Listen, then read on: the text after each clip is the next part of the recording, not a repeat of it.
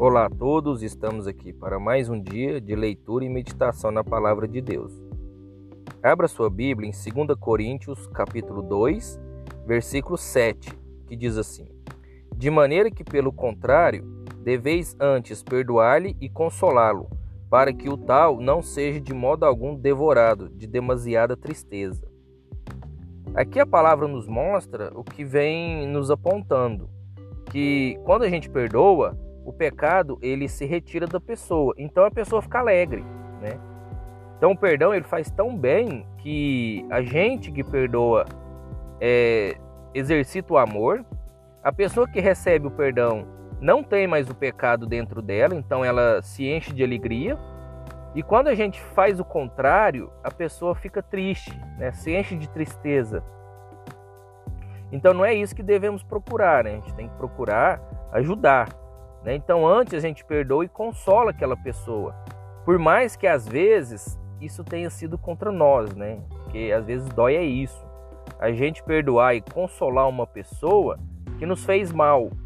Porque a gente perdoar e consolar uma pessoa que nunca fez nada contra nós é mais fácil, é mais tranquilo de lidar, porque não dói em nós, né? Agora, quando a pessoa faz um mal para nós, nos machuca, nos agride com palavras ou até mesmo fisicamente, e às vezes a gente tem que perdoar essa pessoa e consolar, isso é mais difícil, né? Porém, a gente busca discernimento do espírito. E lembrando que sempre tem que ter é, uma questão que a gente não pode esquecer, é do arrependimento, quando a pessoa se arrepende, né? E isso é demonstrado em ações, né?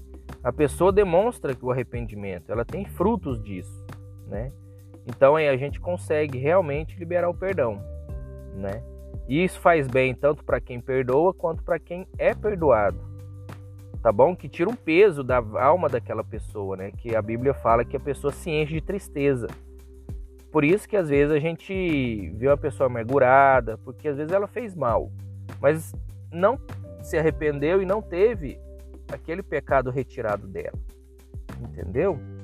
Então a gente precisa entender esses pontos, né, para poder exercitar na nossa caminhada cristã. Tá bom? Que Deus abençoe a vida de cada um de vocês e até a próxima.